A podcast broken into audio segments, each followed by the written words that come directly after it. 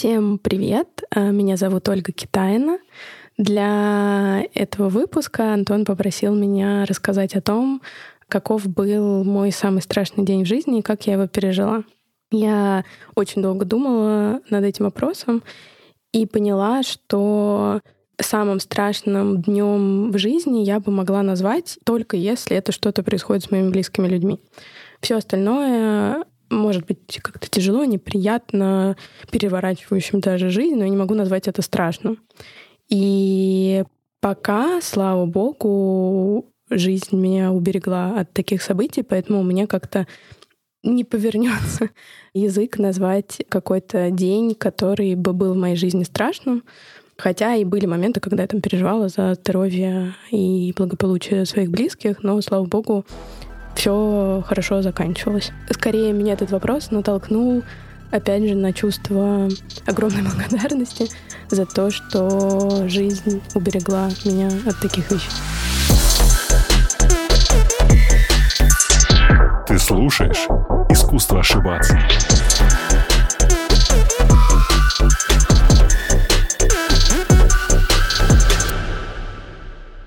О, ну, это правда. Ты как-то вполне изящно выкрутилась. В следующий раз я поставлю задачу гораздо более точнее. Оля, привет. Скажу это привет. под запись еще раз. Большое удовольствие видеть тебя здесь снова. Для тех, кто не слышал, для тех, кто не был в курсе, Оля приходила в «Искусство ошибаться» в первом сезоне. Мы тогда довольно подробно говорили, как уже кажется, совершенно другой жизни, о событиях, которые остались а, примерно в двух годах отсюда. У меня возникло желание поговорить с тобой снова, потому что ты, на мой взгляд, как никто другая, чувствуешь, видишь и просто по роду своего бизнеса знаешь, что происходит у нас в головах, как и на частном, так и на уровне общества.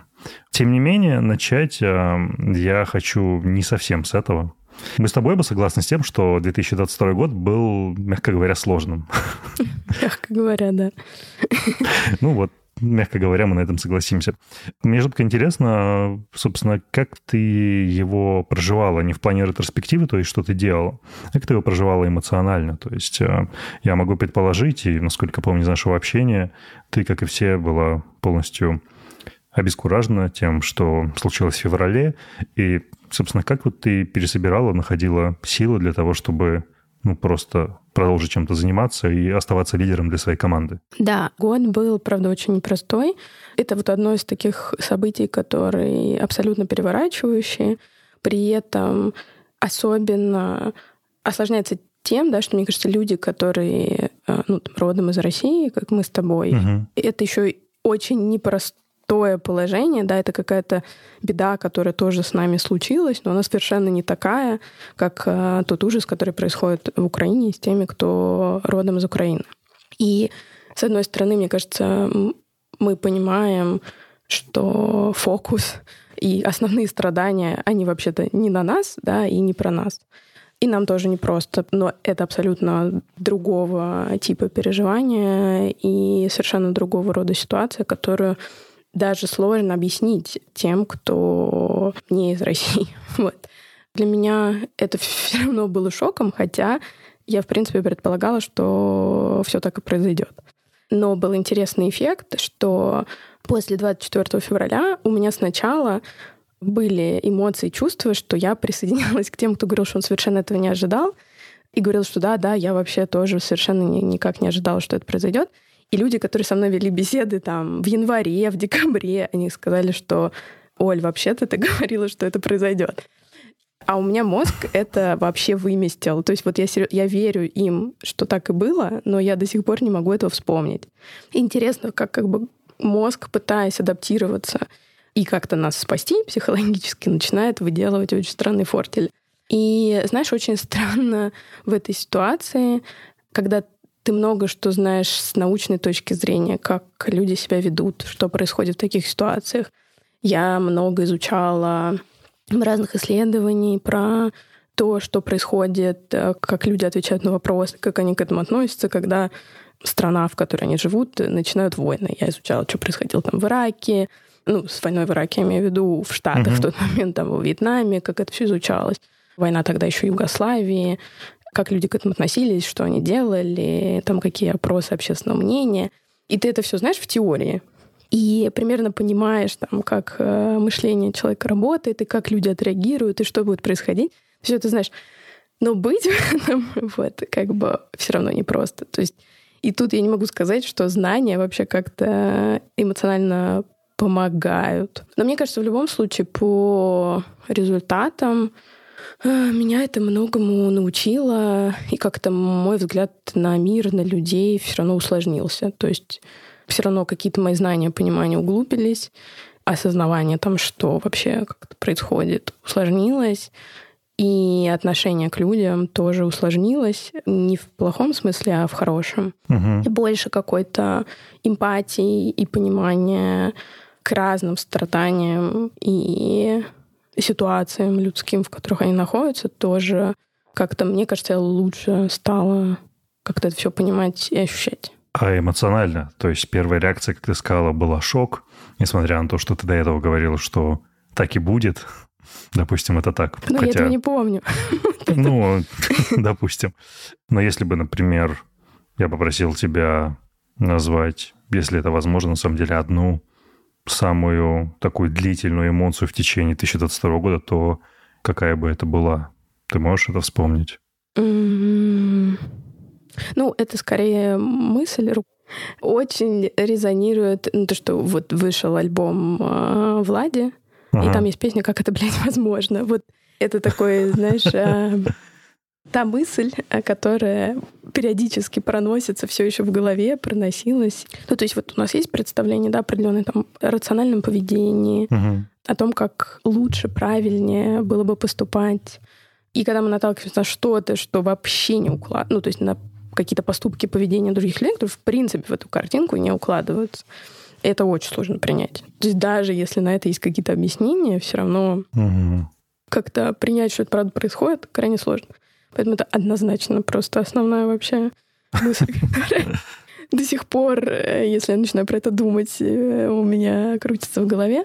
А в плане эмоциональной много ну, какой-то грусти, боли, злости, которые вот по кругу тоже вращаются, если думать про происходящее. Ну, много, естественно, какого-то желания хоть что-то сделать в тех зонах, которые мне подвластны, да, то, что угу. там я могу делать. Оглядывая сейчас назад, я могу точно сказать, что в марте и, по-моему, частично в апреле я пребывал в неком таком оцепенении.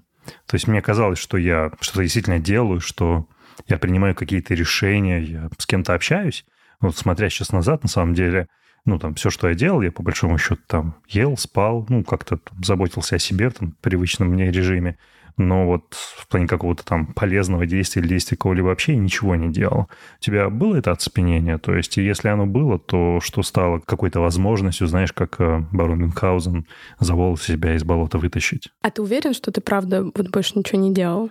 Ну, то есть у тебя же есть там команда, проект, и наверняка какие-то действия ты предпринимал в них. Ну да, но да, но при этом ощущение, что как бы они шли частично по течению. То есть, да, действительно, я что-то делал, но при этом я так как, бы, как будто просто существовал. Не знаю, как, как в твоем случае было? Ну, первое, то есть, мне кажется, первое, когда все произошло сначала, было, знаешь, такое вот у меня иногда будет на, на телесном уровне, вот какая-то такая ажиотация, вот, э, но угу.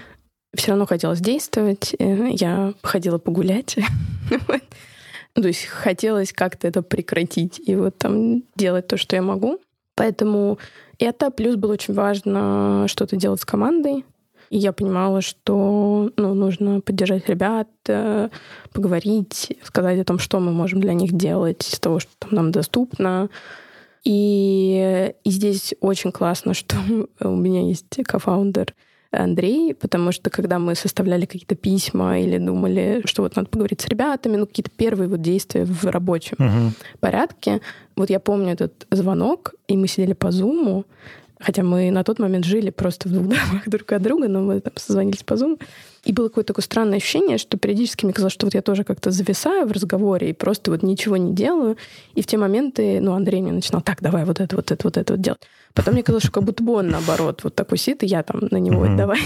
То есть мы очень прям, мы практически весь день провели, ну, большую часть рабочего времени вот в таком вот подпихивании друг к другу. Это очень помогало, потому что каждый из нас, вот да, периодически такой о чем-то думал, или не думал, или просто вот непонятно, что с нами происходило. Но потом, да, то есть вот первый был фокус на команду, на там альтер, что надо спасать, свои какие-то гражданские вещи выражались через прогулки. Но, наверное, я не впадала вот в оцепенение, потому что мне куча всего ну, нужно было по факту делать. Потом там я уехала, и сначала-то я уехала, потому что у меня было очень много вещей запланировано до угу. всех событий. Там реюнион по премии для женщин-предпринимательниц, там огромное событие было в Дубае, и потом у меня был ТЭТ, потом у меня был выпускной из магистрской. В общем, это все было как бы заранее запланировано. И мне все нужно было это делать. Мне нужно было закончить магистратуру, мне нужно было там... Ну, то есть, вернее, что значит нужно было в теории, конечно, я могла сказать, слушайте, я никуда не приеду, ничего делать не буду. Но да, я это воспринимала как, что мне нужен. И как бы вот это вот все по плану я делала, это просто очень много всяких событий. Поэтому по факту вроде бы я не была замороженный. Ну да. Но внутри эмоционально я точно не была вот такой, как я обычно. То есть даже мне потом мои однокурсники американские как-то как раз об этом в сентябре, по-моему, уже или в октябре сказали, когда мы там собирались. И они сказали, знаешь, Оль, вот абсолютно разное все равно от тебя ощущение, вот какая то была до и сейчас. Угу. И я такая, ну, да.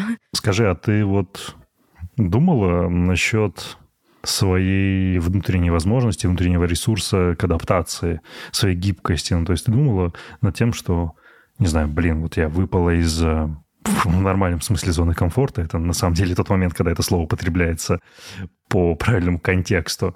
И, не знаю, задала себе вопрос, хватит ли у меня сил адаптироваться, или ты была уверена в том, что, типа, у тебя с гибкостью все в порядке? Ты знаешь, я не задумывалась над тем, что, если честно, хватит ли у меня сил. Ну, как ты знаешь, в таком вот, скорее, отношении, там, де, делай то, что должно, и будет, что будет. Ну, то есть как-то я не... С одной стороны, не сомневалась да, в себе, а с другой просто не задумывалась. То есть, может быть, если там я как-то это анализировала, мне бы стало страшнее. Но так нет. Но единственное, что меня как раз удивило, ты знаешь, интересно, что у меня как раз вот это все был последний семестр магистратуры, но до угу. зимы я прям так устала. Я думала, что ну, то, что я прям близка к выгоранию, потому что до этого я то, как я жила, это было, что днем, утром я работала, вечером и ночью я училась, и так вот, в общем, по кругу. Ну, из-за разницы во времени. Uh-huh. Потому что получилось, что я последний, единственный курс магистратуры, который оказался в Зуме из-за ковида. И вот сейчас как раз все ребята уже, которые снова учатся на моей магистратуре, они уже ходят на кампус, вот, а я вот это вот единственная странный выпуск такой учебы.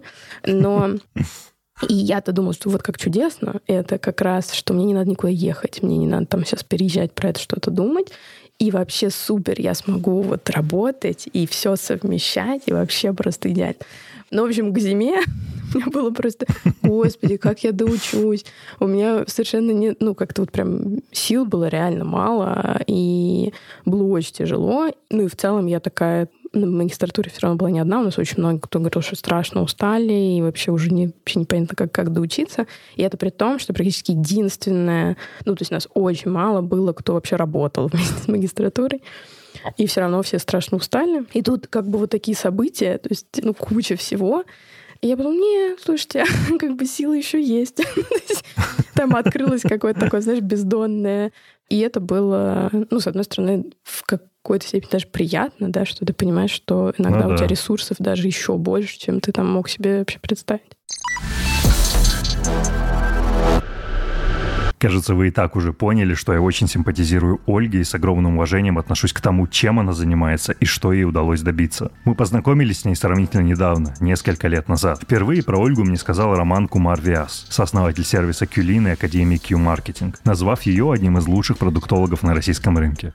Ну, сказал сказал. Затем о ней мне как-то сказала Крис Вазовски, моя коллега по подкастерскому миру. Ну окей, понял, принял. Спустя какое-то время я запустил искусство ошибаться и решил позвать ее в студию, чтобы подробнее поговорить о том, как ей удается балансировать между всеми своими амплуа – практикующим психологом, предпринимателем и владельцем бизнеса. Наше первое интервью, на мой взгляд, было идеальным. Мы много смеялись, она давала подробные ответы на вопросы, и мы совпали по духу. Однако главное, что привлекло мое внимание, это та природная любознательность и природная гибкость, которые, по моему мнению, позволяли ей довольно быстро двигаться по жизни и развиваться.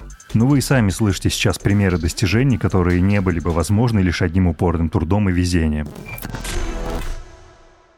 Адаптивность и своевременная реакция на изменения – это те категории, которыми можно описать и партнера моего подкаста компанию Selectel, одного из ведущих провайдеров облаков IT-инфраструктуры в России. Selectel помогает своим клиентам запускать сервисы с высокой нагрузкой, размещать и управлять сайтами, базами данных, обучать нейросети и многое другое. Вместе с моими друзьями из Selectel мы собрали невероятные истории трансформации известных бизнесов, которые стали таковыми благодаря собственной гибкости и своевременной реакции на вызовы рынка. В каждом эпизоде я делюсь и буду делиться этими историями, чтобы вы ставили под сомнение те границы, в которых вы работаете, и адаптировались к интересному новому.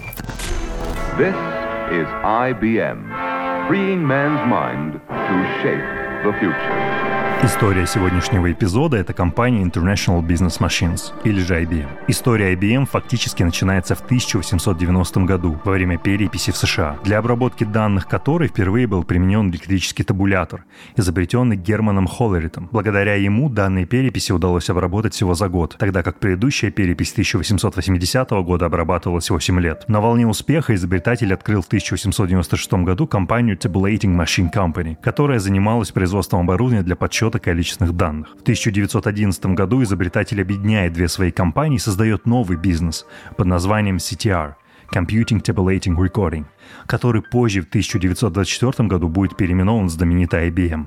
Если прежде компания производила широкий ассортимент оборудования типа весов, перфораторов и других электрических устройств, то после переименования IBM полностью уходит в создание больших табуляционных машин, фактически вычислительных машин, которые обрабатывали информацию, записанную на перфокартах. Откровенно говоря, дела у компании шли не очень, потому что развитие бизнеса пришлось на Великую депрессию, а чуть позже началась Вторая мировая война. Выживать бизнесу и работать над инновациями помогли крупные оборонные контракты для армии США – Первый компьютер, Mark I, IBM представила в 1943 году, и затем примерно каждые 5-7 лет компания представляла миру продукты, которые кардинально его меняли и приближали то, что мы имеем сейчас. Например, именно IBM разработала первую операционную систему, DOS, и тот самый BIOS, и гибкие диски, дискеты, которыми пользовались и в начале нулевых. Создав рынок персональных компьютеров, IBM стала упускать лидерство уже в начале 90-х – постепенно уступая свои позиции Microsoft и Apple. Революционных продуктов не было, и менеджмент не стремился что-то менять, и поэтому компания довольно быстро двигалась к своему исчезновению. Все изменилось, когда пост генерального директора занял Луи Герстнер, который полностью пересобрал бизнес IBM.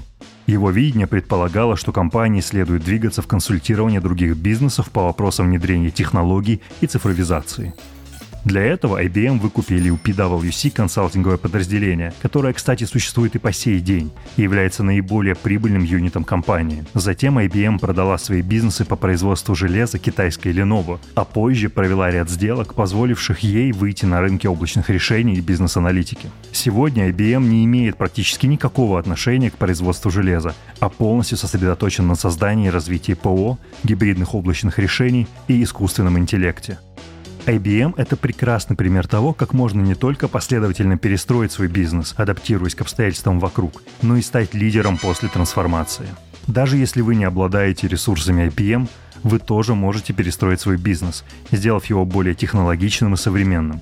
Более того, вам даже не нужно выстраивать собственную IT-инфраструктуру, потому что в этом вам поможет Selectel — в Selectel есть большой выбор инфраструктурных решений, от выделенных серверов до облака собственной разработки, которые подойдут для проектов любого масштаба и легко адаптируются под потребности вашего бизнеса. Можно воспользоваться гибкими облачными серверами, которые легко масштабируются и работают по модели Pay as you go, то есть без переплаты за неиспользуемые ресурсы. Продукты Selectel помогут вам решать любые вычислительные задачи, не задумываясь об обслуживании инфраструктуры. Например, вы можете обучать нейросети на мощностях Selectel, выстраивать гибкую микросервисную архитектуру и легко ускорять разработку онлайн-продуктов. В общем, Если вы хотите сосредоточиться на притворении своего видения в жизнь, не думая о том, что у вас ночью внезапно упадет сервер, или же в конце месяца счет за IT-инфраструктуру съест весь бюджет на трансформацию, то Selectel — это отличный выбор. Возвращаемся к эпизоду.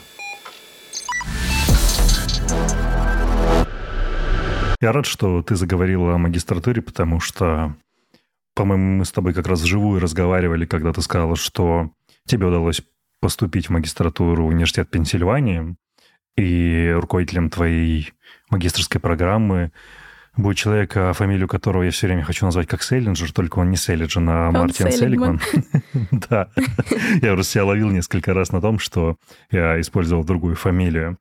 Слушай, расскажи про этот э, невероятный опыт, потому что ну, мне кажется, это, не... это вообще это ординарная вещь в плане того, что люди поступают и учатся у Селигмана, или это там лучшие из лучших?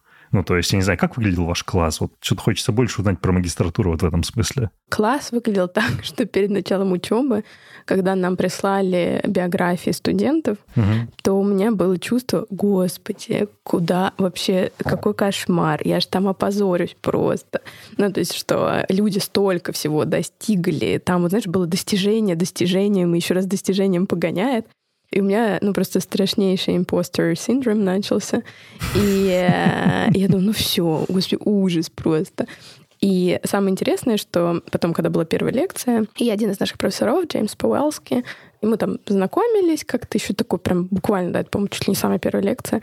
И он говорит, слушайте, вы все такие прекрасные студенты с невероятными способностями и все такое, но мне вот интересно, вот вы получили, значит, э, эти биографии, а кто из вас почувствовал синдром самозванца и просто все, все руки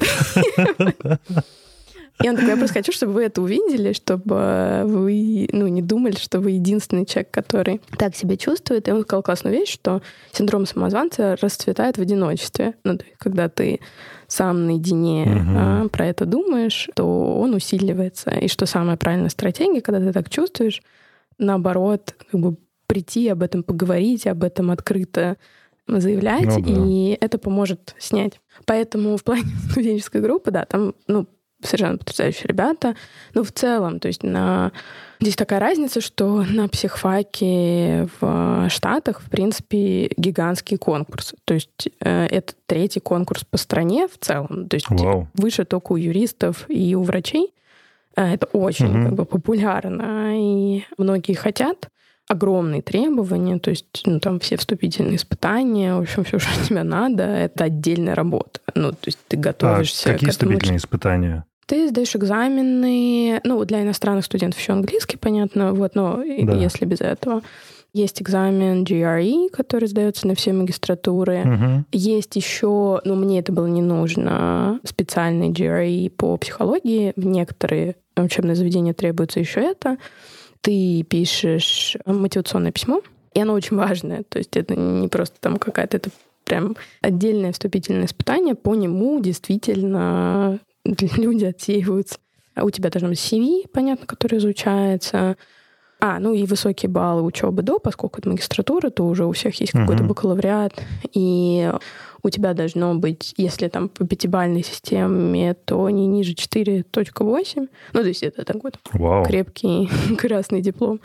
Вот. И дальше, если им все там нравится, и кажется, что ты какой-то перспективный студент, то еще интервью. Вот, к интервью я просто вообще супер много готовилась, пыталась понять еще не только как бы как хорошо в целом отвечать на вопросы, но и что с точки зрения вообще культуры и какого-то, как это принято в э, университетах американских, что от меня ожидается. И у меня с людьми разными проходило, кто сам проходил собеседование, там учился в э, докторатуре или магистратуре, консультировалась с разными людьми, которые понимают вообще в прохождении интервью именно в Штатах. Угу. И у меня было точно не меньше 10 полных репетиций, то есть Вау. полного интервью а, с фидбэком, записью, там, с разбором и как это.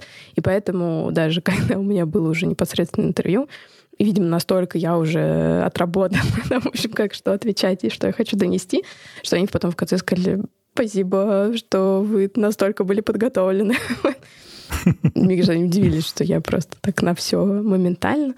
И очень было интересно, кстати, что во время интервью они подбирали явно тех, кто проводит интервью под тебя. Мне так показалось, по крайней мере, я этого точно не знаю. М. Почему я так решила? Потому что в Пенни проводят интервью Аламне, и э, есть еще тоже такой интерес, что во всех университетах Лиги Плюща проводят э, Аламни, но кроме Пена, ну, по крайней мере, так говорят, я точно здесь не знаю, но говорят, что в остальных это, ну, важный этап, но он не решающий.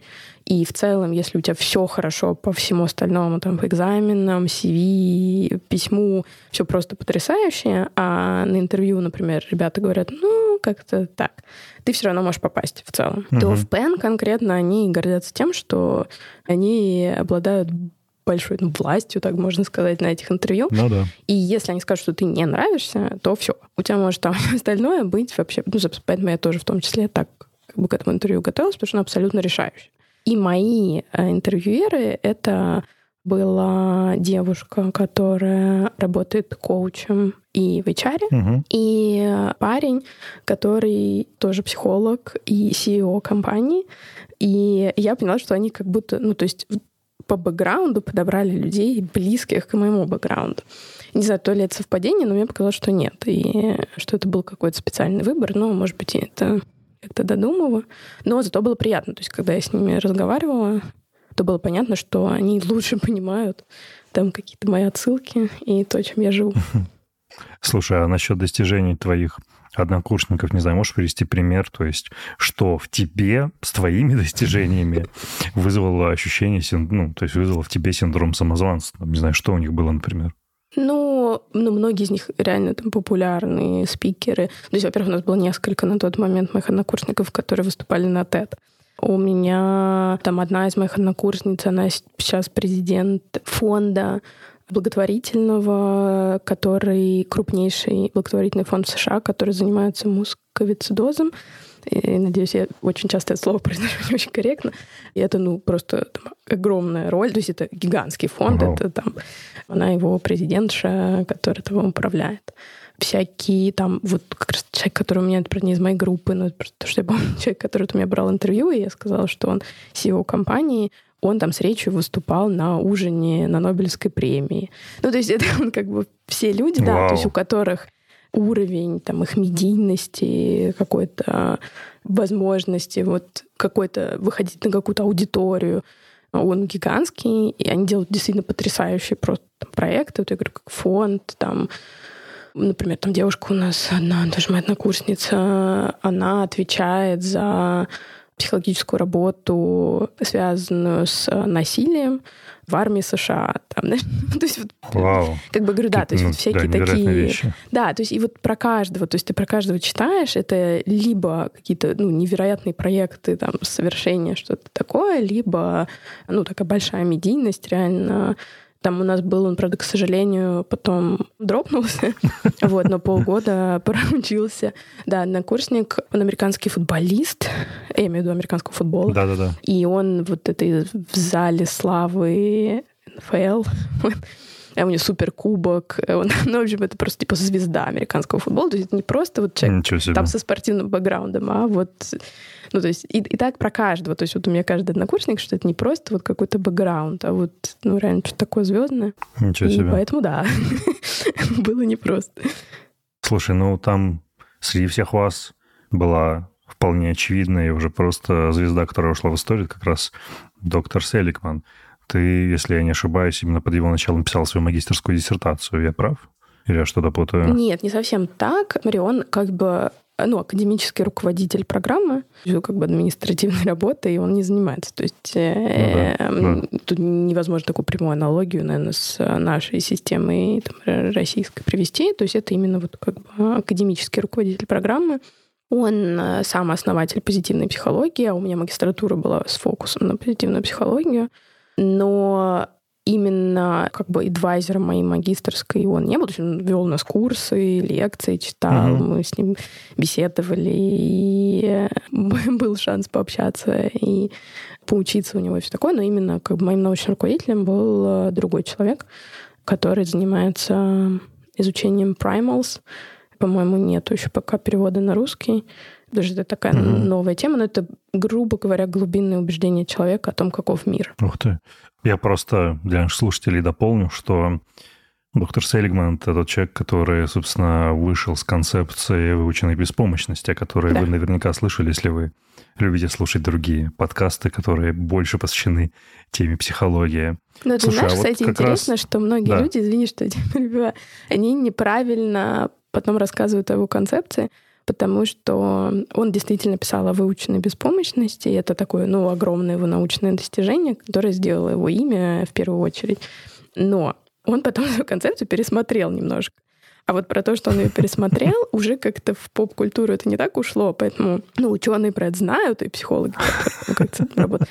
А в основном люди нет. И это очень прикольно. То есть у него была как бы выученная почему беспомощность, что это как будто бы говорит о том, что дефолтное состояние у человека активное, но его можно научить вот этой беспомощности, и тогда потом, если какое-то событие происходит или что-то такое, что требует от него действия, он его уже не совершит, потому что вот он как бы научился этой беспомощности. Да. Но это было относительно не так давно. То есть, э, когда он пересмотрел эту концепцию, что теперь он говорит о том, что наоборот, беспомощность это и есть дефолтное состояние, а вот то, чему человек А. может научиться, это быть как бы агентным, быть активным, понимать, что его действия имеют значение, и что наоборот. То есть, если человека такого опыта нет, и он этому не учился, то у него и будет вот эта как бы беспомощность. То есть мы учимся наоборот. Но это вот то, как он потом пересмотрел. Слушай, а как раз в работе вот с э, таким большим количеством невероятно талантливых людей, которые в том числе входят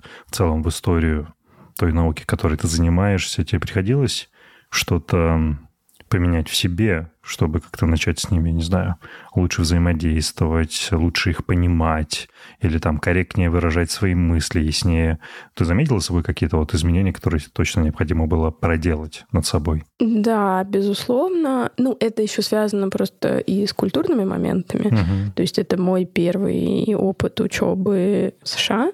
И э, я очень вначале много наблюдала и училась тому, как люди, не с точки зрения английского языка, а вот именно с точки зрения культурной подачи, как люди задают вопросы, как они ведут дискуссии, что принято, чтобы не казаться там грубой, странной. Вот, и Ну да. и несмотря на то, что люди сами очень настроены к разнообразию, к тому, чтобы быть открытым, к, тому, к другим культурам и чему-то новому, как бы ты ни был настроен, да, все равно, если какой-то человек появляется и делает что-то, что для тебя кажется грубым, ты в первую очередь ему это припишешь. Так работает наш мозг. Вот, поэтому я вот очень внимательно там за этим следила, и мне было мне было очень, с одной стороны, знаешь, такое было странное чувство. С одной стороны, мне было очень приятно в этом всем находиться, а с другой стороны, иногда ужасно тяжело, потому что такое количество позитивной обратной связи, поддержки, интереса к студентам. Ну, у меня никогда такого не было. И это очень странно ощущалось. То есть, когда я училась на психфаке в МГУ, у меня было ощущение, что большинство профессоров относятся из серии «так, не мешайте нам делать свою работу», и вообще ваше мнение тут никого не интересует. Ну, примерно, да, вот Ну да, да. какой такой мы как-то сами себе были предоставлены. Ну да, с нами там уважительно в основном, естественно, разговаривали, но очень дистантно, холодно. Не было ощущения, что мы с преподами партнеры, которые ведут науку вперед. А тут, когда, понимаешь, вот, ну, Мартин Селлигман на своих лекциях, то есть это человек, который сделал большие открытия в науке. Он э, стартовал новое направление психологии, вообще просто пересмотрел в принципе подход к психологии и там понимание, чем мы занимаемся, на что должен быть фокус. Мгм. Он был президентом Американской ассоциации психологической. Ну, то самое В общем, APA. я не знаю, вот что еще можно? Да. Да, то есть что еще можно на его... У него гигантский индекс Хирша, он, ну, как бы вот реально, то есть по идее он может, там, я не знаю, ногой открывать дверь, но я так сейчас... И говорить вообще, вот, вот я так сказал, и, в принципе, я думаю, ну, так люди бы его поняли.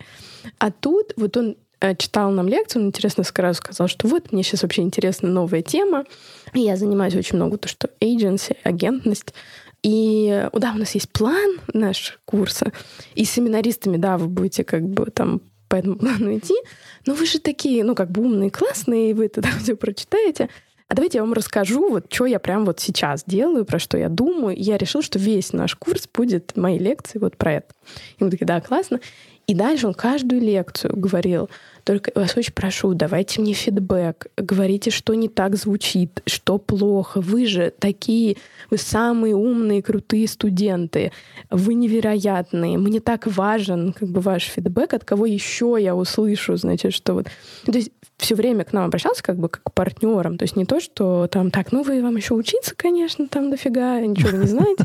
Вот. А именно, что мы ему что-то можем сказать. Вау. И он действительно это откликался. И более того, там, например, происходили ситуации, когда люди стеснялись ему сказать в зале, но писали письма. Он на них отвечает всегда. То есть, когда ему пишут студенты, он отвечает всегда. Как-то задала одна девочка у нас вопрос, э, и он сказал, знаешь, я, наверное, сейчас не знаю, как ответить, но я подумаю. И где-то через несколько дней прислал нам на всех письмо, что он подумал. вот. И э, вот сейчас у него такие мысли по этому поводу, что мы думаем. И он все время вот в такой вот дискуссии со студентами. И даже когда вот был его день рождения, не так давно ну, было празднование тоже среди студентов, его спросили, что его самое главное достижение в жизни, и э, он сказал «вы». Вот, что мои студенты — это и есть мое Вау. самое главное достижение в жизни. И он это так сказал, что ну, ты в это веришь, то есть и как он себя ведет, и как он живет, ты понимаешь, что это правда, что он так к этому относится. Это действительно то, как он себя ощущает. Плюс, там, когда он работает над книгой, то есть я говорю все время, я ему написала в книге поздравление, что вы тот, кем я хочу стать. Ну, в плане как человек, когда вырасту, грубо говоря. Угу. Потому что ну, такой пример скромности. Такой вот, как бы он все время такой humble человек. Humble, несмотря да. на все... Вот это слово на языке да, крутилось. Сори, что я... И э, он пишет, когда какие-то статьи или книги, он всегда высылает огромному количеству разных ученых с просьбой дать фидбэк, покритиковать его. То есть вот так он как бы над этим работать. Хотя, казалось бы, уже мог бы там говорить, что я тут самый умный, а, в отличие от вас от всех. Нет. То есть даже близко такого нет. И это вызывает невероятное уважение и восхищение. И прям наблюдать за этим было круто, этому учиться, ну, да. такому взаимодействию. И немножко отклонилась от этого вопроса. Но... Э, вовсе нет. Вовсе нет, потому что, знаешь, мне кажется, это часть в том числе академической традиции, которая из США, да, вот э, в таком формате взаимодействовать со своими студентами. Ну, разумеется, это, наверное, в большей степени касается Лиги Плюща. Ну, понятно, потому что есть какие-то университеты, где учатся большее количество студентов, и физически это невозможно делать. Я просто вспомнил эпизод, когда я несколько лет назад прочитал книгу «Фрикономика», угу. которую написали несколько профессоров Чикагского университета. И она мне жутко понравилась, что я решил Стивену Левину, Левиту написать э, письмо, что мужик, классная книга, вот собираюсь купить твою следующую. И я написал это просто вообще ничего не ожидая. Ну, просто мне было, я думаю, прочитает, будет приятно. Он мне на следующий день ответил, что большое спасибо, мне жутко приятно, что какая глава вам понравилась больше всего. Кстати, не покупайте мою следующую книгу, она ни о чем. Я такой, вау. Ну, то есть мы еще обменялись несколькими имейлами, я сказал, что мне понравилось больше всего. Но вот эта вот открытость, это, конечно, она производит совершенно какое-то невероятное впечатление на тебя, как на студента, потому что, в принципе, когда общаешься с людьми, ну, такого высокого полета в академическом мире, действительно, они могут открывать дверь с ноги, да. тем не менее, они действительно воспринимают твои мысли. У нас, ну, еще был такой как бы формат работы, что мы вели дневник, по поводу учебы. Mm. То есть после лекции и были заданы вопросы дневника, которые ты обязательно должен заполнить, но в целом они все равно всегда говорили, что если тебе там не нравится этот формат, ты можешь согласовать какой-то другой.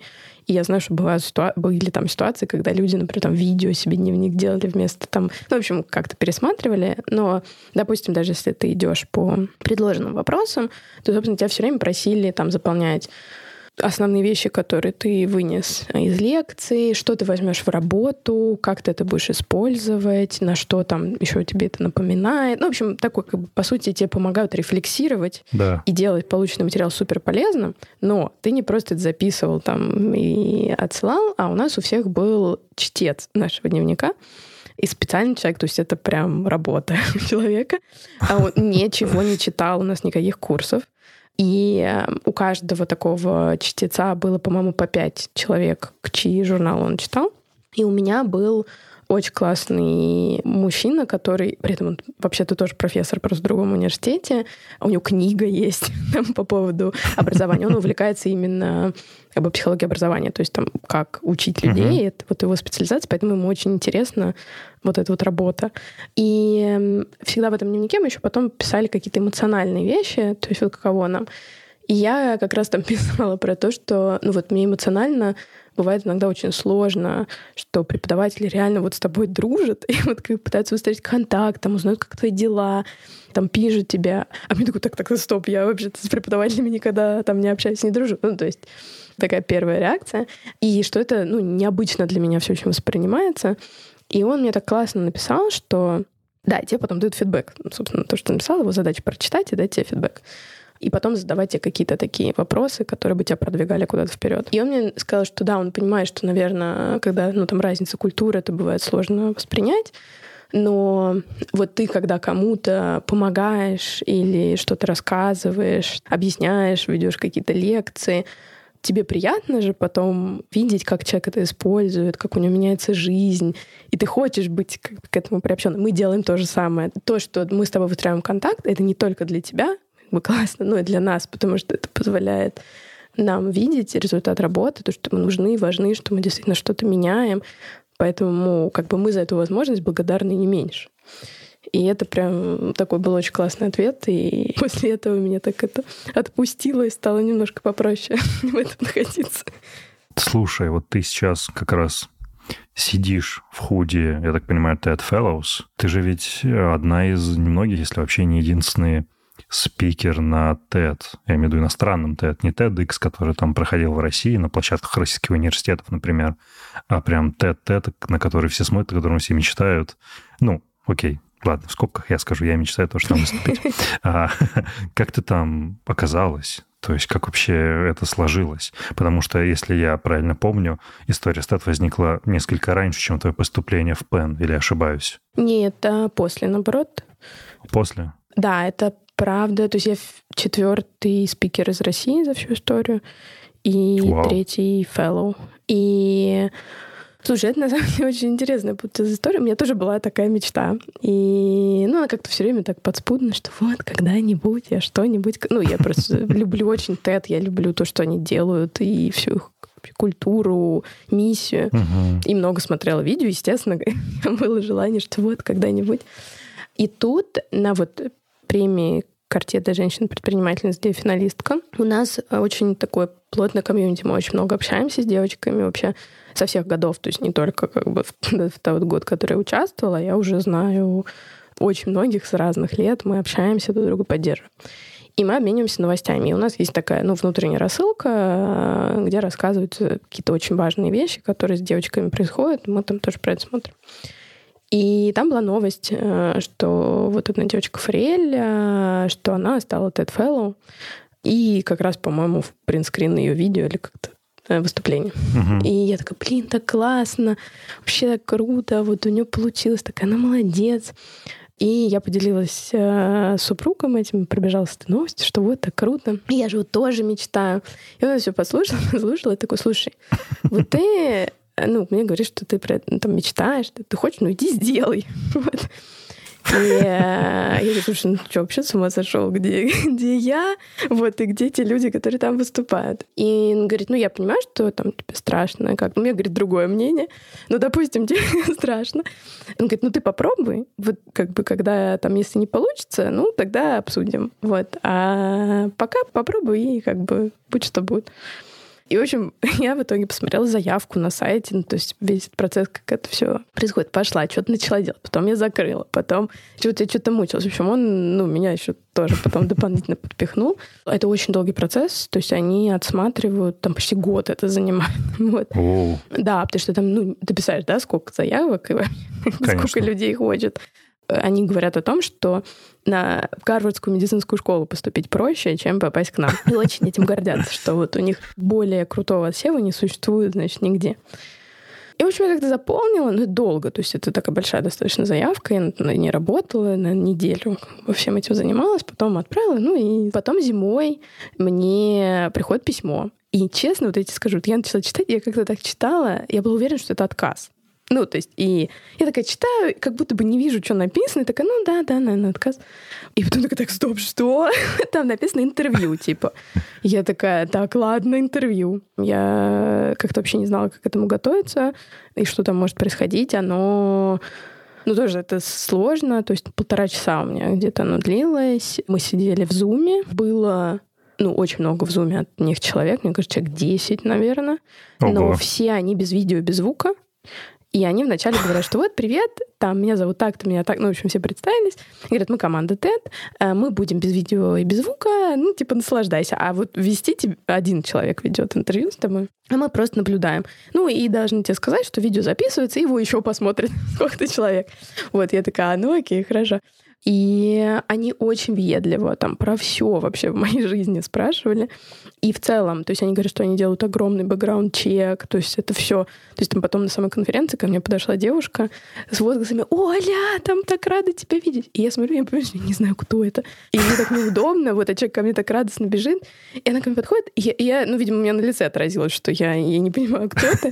Вот. И она говорит, так, не волнуйся, это я тебя знаю, а ты меня не знаешь. Она говорит, я была одним из ну, людей, которые делали бэкграунд-чек на тебя, поэтому, говорит, я знаю про тебя все. Такая, окей. Это немножко страшно звучит. Ну ладно. То есть, ну, там все вообще из тебя переворачивается. Они вроде, ну, там и связываются тоже с тем, кого ты говоришь, что ты референсы, они готовы дать. Но я думаю, что это не единственный, с кем они разговаривают. И, ну, реально, они знали слишком, как бы, не только то, что я рассказывала. Вот. Uh-huh. И дальше вот это интервью прошло, и тоже там какой-то этап. И вот опять же, получаю письмо, и тоже у меня было первое, знаешь, там, ну, блин, конечно же, это отказ.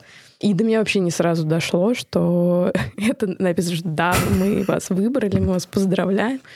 И был такой тоже важный очень момент. На самом деле я об этом узнала сильно раньше, чем я об этом сообщила в паблик. Mm. Но там очень ты подписываешь такой договор на разные всякие вещи, когда с TED сотрудничаешь. И там очень важным было условием, что я никому вообще не сообщаю о том, что я стала TED Fellow до момента, когда они об этом объявляют, а в моем случае это было 22 февраля. Вот. И в случае, если они узнают, что я кому-то объявила об этом заранее, то меня лишат как бы, этого статуса, и я никуда не поеду. Поэтому еще был такой тоже важный момент, что надо было это все хранить в секрете. Ну, где-то примерно месяца два, то есть я знала до того, как об этом было разрешено сообщать. Какое-то ощущение, когда ты находишься на той самой сцене и даешь ту самую речь? Это было очень страшно, если честно. Ну, то есть я в целом никогда в жизни перед такой большой аудиторией не выступал, даже безотносительно, что это TED. В зале полторы тысячи человек. И ну, у меня максимум было сто. То есть это как бы в жизни такой гигантской аудитории. А тут еще плюс, естественно, накладывалась сама важность, вот ощущение, что я так давно хотела, мечтала. И честно скажу, я... у нас была переодевалка, где мы да. ожидали нашего времени выхода на сцену. Я лежала там на полу на ковре несколько часов перед своим выходом и просто, знаешь, таким Господи, что я тут делаю? Зачем я в это вписалась?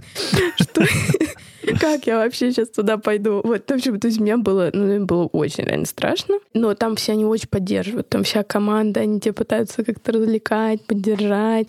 Там был потрясающий, ну, как, наверное, продюсер, да, который отвечает за все, за звук, свет, там, вот это все. Uh-huh потрясающий дядька, он очень юморно нам рассказывал, что от нас вообще требует. Ну, у нас была репетиция, во-первых, естественно, генеральная, со всем костюмом, со всеми делами перед. И он очень подробно рассказывал, там, что от нас надо, там, вот это вот все. И он меня, в принципе, помогает, сопровождает тебя, когда ты выходишь на сцену. Вот меня он просто буквально реально довел и такой просто, ну так, за плечи взял. Такой, ты звезда, все будет замечательно, все будет круто. Просто такой стоял, меня накачивал. Вот, и я, конечно, тоже очень благодарна, что как-то поддержал. Но уже когда в моменте, то есть ты выходишь, ну, поскольку надо заучивать текст, то есть вся вот эта штука — это выученная история. Угу. Все выучивают, кроме Билла Гейтса.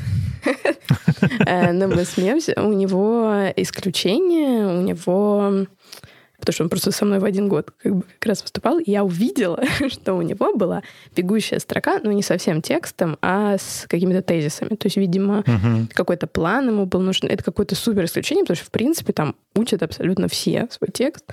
И мы шутили, что, ну, пока не Билл Гейтс, как бы тебе не разрешат. И надо, надо все выучивать. И на самом деле на видео, я признаюсь, это эксклюзив для твоего подкаста. Оу. На видео этого нет, потому что они потрясающе делают э, монтажную работу. Но я забыла в один момент, что мне говорить. И да, вот тот страшный самый момент, которого я боялась, он со мной произошел. То есть это было до этого, я репетировала миллион раз, никогда не Ну да. забывала, как бы что. И я не знаю, что, ну, то есть это действительно такой страх и волнение. И я просто понимаю, что у меня абсолютно вот белый экран в моей голове. Я вообще не помню, что дальше, в принципе. И я, ну, так, у меня была такая паника, я смотрю на зал, зал смотрит на меня. И я сказала, извините меня, пожалуйста. Я вытащила телефон и посмотрела как бы свой скрипт и убрала обратно. И у меня был, конечно, полный ужас как бы от того, что я вот так вот сделала. Но ко мне тут же потом подбежала продюсер еще одна, такая, да вообще не парься, это постоянно происходит, не волнуйся.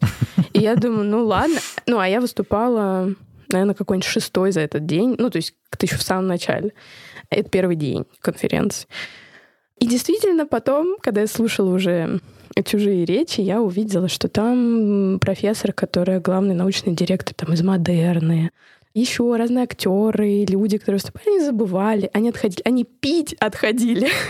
То есть во время... Да, то есть на самом деле на самой конференции все не так идеально, как бы как это потом на видео. И все действительно нормально. Я когда это все увидела, такой, господи, ладно, если научный директор модерны может себе позволить забыть тексты, как бы это, то я, наверное, тоже могу. Так что все хорошо. Ну да. А как выбирается тема? То есть э, ты сама предлагаешь тезисы, то, что тебе интересно, тебе помогают это структурировать. То есть какая вот здесь модерация и как выглядит процесс? Ты, когда заявку заполняешь, ты пишешь то, что бы ты хотела рассказать, и как бы вот это все. В моем случае в итоге рассказывала вообще нет. Да, они смотрят на, естественно, твое предложение, но в том числе смотрят на тебя как на героя и могут предложить тебе что-то поменять. Мгм. Плюс у меня очень сильно поменялась речь из-за февральских событий. То есть какие-то вещи мы просто поменяли вообще в тексте. Я сказала, что мне важно как бы упомянуть о происходящем. Мы там переписывали что-то. Но само написание текста тебе, это, естественно, все помогают. Никто так сам прекрасно не пишет. Конечно, вы обсуждаете, то есть это там брейнсторм с командой, они говорят, что бы они от тебя хотели, как они вообще видят, вы там, значит, делаете брейнсторм того, как, как подавать твое выступление. Потом тебе дают коуча, который с тобой прям занимается, и вы все время туда-сюда посылаете текст. Конечно, большую часть пишешь ты, но тебе рассказывают, как это лучше структурировать, дают фидбэк, задают вопросы. Вы, в общем, пишете. Потом в тот момент, когда вы вдвоем с коучем решаете, что ну, вроде нормально, вот, вот это наш текст. Мгм. Приходят ребята из специальной команды, которые занимаются как бы факт-чекингом. В моем случае был два разных человека. Один научный факт-чекер, другой просто по вообще тексту. И ты должен все доказать, вот любые какие-то свои там фразы, что это реально так. То есть вплоть до того, если они там, не знаю, ты в речи скажешь, я с братом там, не знаю, ездил куда-то в 2017 году, тебе попросят прислать билеты, что ты туда летал. Вау, что ты не придумала этого? Да. Видимо, ну, им очень, естественно, важна своя репутация, и они Абсолютно. боятся, что в какой-то момент им скажут, что кто-то там что-то сказал, а это вообще неправда. Поэтому они проверяют все. То есть мои все там отсылки, какие-то исследования это проверял научный факт-чекер, то, что я говорила там про проект или что-то, это все с другим человеком. Ну, То есть это проверялось вот просто каждое слово. После того, как факт-чекинг произошел, у тебя происходит репетиция перед командой тедовской, там тоже определенное количество человек, и главный, главная их коуч по выступлению. Они слушают.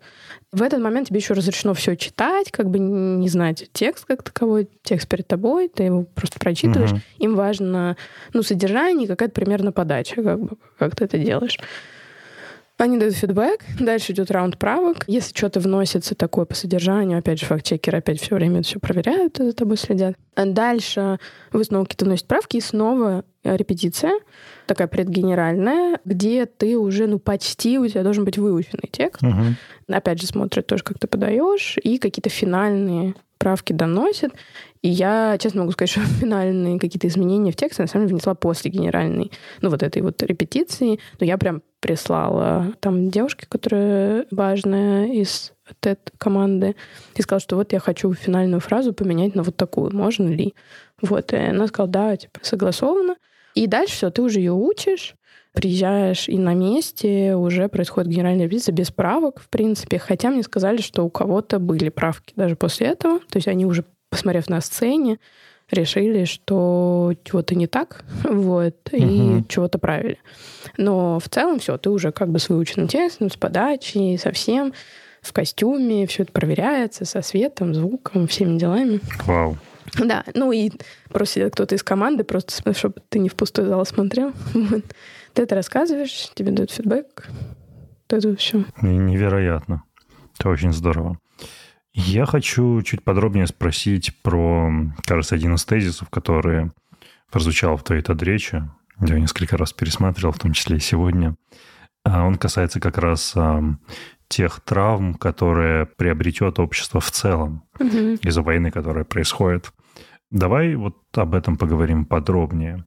Я правильно понимаю, что в целом у нас так или иначе у всех проявится такое коллективное PTSD, посттравматический синдром? Ну, грубо говоря, да. То есть идея, которую я пыталась донести, заключалась в том, что сейчас ну, очень большой фокус на то, что ну, вот, там, война должна закончиться. Это правильно но мало кто вообще разговаривает о том, а что будет после этого. Да. И о той помощи, которая на самом деле людям нужна будет после. И дело здесь не только в том, что людям должно быть там что есть и где жить, что, безусловно, да, базовая безопасность — это все очень важно. Угу. Но в каком психологическом состоянии они будут находиться. И здесь травмированные будут по-своему, но все со всех сторон и проблем будет огромное количество. То есть, да, и постстрессовое состояние, там, как следствие тревоги, депрессии, рост агрессии. Люди, которые поучаствовали в военных действиях с двух сторон, к сожалению, вернуться домой. А это искореженная совершенно психика. То есть, когда ты проявлял насилие, даже если как бы это насилие защиты, да, все равно есть исследования, которые показывают, что после войн растет количество домашнего насилия. Опять же, будут расти новые поколения, да, которые росли в таких условиях. То есть это гигантский клубок проблем, которые пока очень мало кто обсуждает ну, что с этим делать, собственно говоря. Ну, то есть кто-то, мне кажется, не обсуждает, потому что не до этого, да, и вроде как фокус на другую, а кто-то просто угу. ну, не осознает, что последствия будут такие. То есть кажется, ну, насилие остановится, и все будет хорошо. А есть ли какой-то позитивный опыт в работе с этим в других странах? Ну, вот, например, мы вначале упоминали, да, там Соединенные Штаты, которые в целом провели большое количество и там военных операций, военных конфликтов, там как-то с солдатами работают. Ну, извини, я сам часть отвечу на этот вопрос. А, ну, я не знаю, насколько это правда, но вот я видел в поп-культуре, что в кино особенно вот эти вот группы, где встречаются ветераны боевых действий, что-то обсуждают, делятся проблемами. А что-то вообще еще происходит? Вы как-то это затрагивали как раз, может быть, во время твоей учебы там? Да, на самом деле, то есть я не могу сказать, что какая-то идеальная да, работа, и где-то вообще есть пример угу. какой-то вот супер работы, нам надо вот только повторить, вот, как кто-то это сделал. Но подходы существуют. И э, как раз, да, в Штатах с американскими солдатами в целом много разной психологической работы проводится, и терапии им предлагается, разные, ну, counseling, встречи, а, и групповые занятия. Uh-huh. И сейчас много очень э, экспериментов о том, как влияет на PTSD применение психоделиков. И во многом это как бы подталкивается именно те, кто поучаствовали в боевых действиях, чтобы изучать медикаментозное лечение PTSD. Но интересно, что все-таки там психологическая работа происходит не только с теми, кто уже что-то побывал и с ними что-то произошло, но и до стараются. То есть как раз вот то, что у нас на учебе мы разбирали кейс, и одна из наших преподавательниц, собственно, автор этой программы, что в армии США проводятся тренинги по resilience. Устойчивость. Да, психологической устойчивости. И это прям специально разработанный там тренинг для армии США, где солдат учат там, этим психологическим навыкам. То есть это заранее как бы какие-то вещи происходят. То есть не, не обязательно даже там до чего-то доводить и после mm-hmm. разгребать. Но в целом, конечно, даже, даже там недостаточно этим занимаются. То есть все равно свои есть проколы и проблемы okay. даже с этим. Но хотя бы что-то делают. Ну да. Скажи, пожалуйста, а вот вы, Вальтер, на именно на частном уровне за последний год рост каких расстройств наблюдаете больше всего? Слушай, я не могу тебе так сказать, потому что мы не спрашиваем у людей диагноз. Угу. И вообще там есть ли он. У нас есть там популярные темы, выкатывается анкета, в которой человек отмечает те темы, которые его беспокоят. Вопроса о диагнозах там нет. И никакой такой истории, что если потом человек сообщает своему психологу диагноз, чтобы нам что-то передавали, такого не существует. А, окей. Как ну, бы нам я, наверное, информацию. неправильно выразился. Я имею в виду вот запросы. Да. да, но вот в плане запросов все равно темы это примерно те же самые популярные. То есть у нас всегда была там тревога, эмоциональная подавленность, угу. отношения. То есть немножко места меняются, да, но это не какая-то значительная история. То есть мы не собираем такие данные, которые бы нам это показали. Но при этом косвенно можно сказать, что там продажи антидепрессантов и противотревожных препаратов в России очень сильно выросли. В целом обращение за помощью выросло. Ну, то есть э, там, где более правильно данные такого рода собираются, мы видим, что угу. все непросто. Это не просто, оно как бы осталось в той же плоскости, в которой было, вот как раз то, что ты перечислила, там тревожность, повышенная тревожность, возможно, там какие-то депрессии, и ну, это просто усилилось, или просто мы как бы это все драматически поменяется как раз после окончания военных действий, возвращения солдат домой, и это в том числе повлияет на людей вокруг. Я думаю, да, это будет еще один э, всплеск. Ну, как бы проблемы-то формально те же, да, депрессия, тревога, ну, э, да. просто корни у них будут разные. Но это усилилось уже в ковид, это усилялось и сейчас, и мне кажется, и не только даже э, там возвращение военных, и это, скорее всего, еще будет рост преступности, это тоже как бы статистически. Э, и это свой, опять же, виток психологических последствий уже от этой веточки. Угу. Но мне кажется, сейчас важно, что в целом, ну, по крайней мере, то, что я замечаю, да, я не могу это там как-то на данных подтвердить и доказать, но есть ощущение, что все, причем как бы они даже не относились к происходящему, находится в какое-то состояние отсутствия позитивной картинки будущего. И вот какого-то ощущения, что вот как бы у меня есть светлое видение, к чему я хочу прийти, и кажется, я туда иду. Ощущение, что этого массово не хватает у людей в целом, и то есть какое-то ощущение такой ну, безнадеги, да, то есть по-простому ну, унылое говоря. говно. Да, ну. то есть эм, ощущение, что ну я, мы как-нибудь выживем, да, это не, это, это не позитив. То есть даже те, кто вроде бы не сильно там против или что-то не выступают, а все равно часто ну, там те комментарии, которые я слышу, ну мы как-нибудь выживем. Я не уверена, да, что вот там с точки зрения оценки благополучия людей потратить свою жизнь на там мы как-нибудь выживем, это вот то, чего бы всем хотелось. Поэтому это все очень э, печально, и от этого ну, будут разные, опять же, и социальные вещи, да, там от э, насилия в социуме, и там, преступлений, да. и плохих вообще взаимодействий, да, уровня общения, уровня активности, уровня ощущения, что ты что-то можешь или хочешь, или должен да, что-то можешь повлиять, да. Слушай, мне вот что было интересно. Ну, поскольку мы с тобой в прошлый раз довольно долго проговорили там про понимание там твоего личного успеха, я вот сейчас хочу именно на уровне общества спросить, как ты думаешь, войны, именно, ну, я имею в виду как события, не войны, а войны, они трансформируют э, понимание успеха в обществе, критериев успеха в обществе, или все в целом остается на том же, ну, в таком статусе-кво, который был прежде? Как ты считаешь? Хм, интересный вопрос. Ну, мне кажется, знаешь, здесь стоит, то есть то, мне тоже стало думать в последнее время, что мы попали в какой-то такой момент, когда ну, был достаточно продолжительный отрезок времени, когда нам казалось, что войны не происходят. Угу. Во-первых, это нам казалось, потому что очень сильная центричность на там, европейском континенте, да, это, это, это неправда было для всего мира. Далеко нет. И Правда заключается в том, что вот реально-то без войн мир просто не существовал.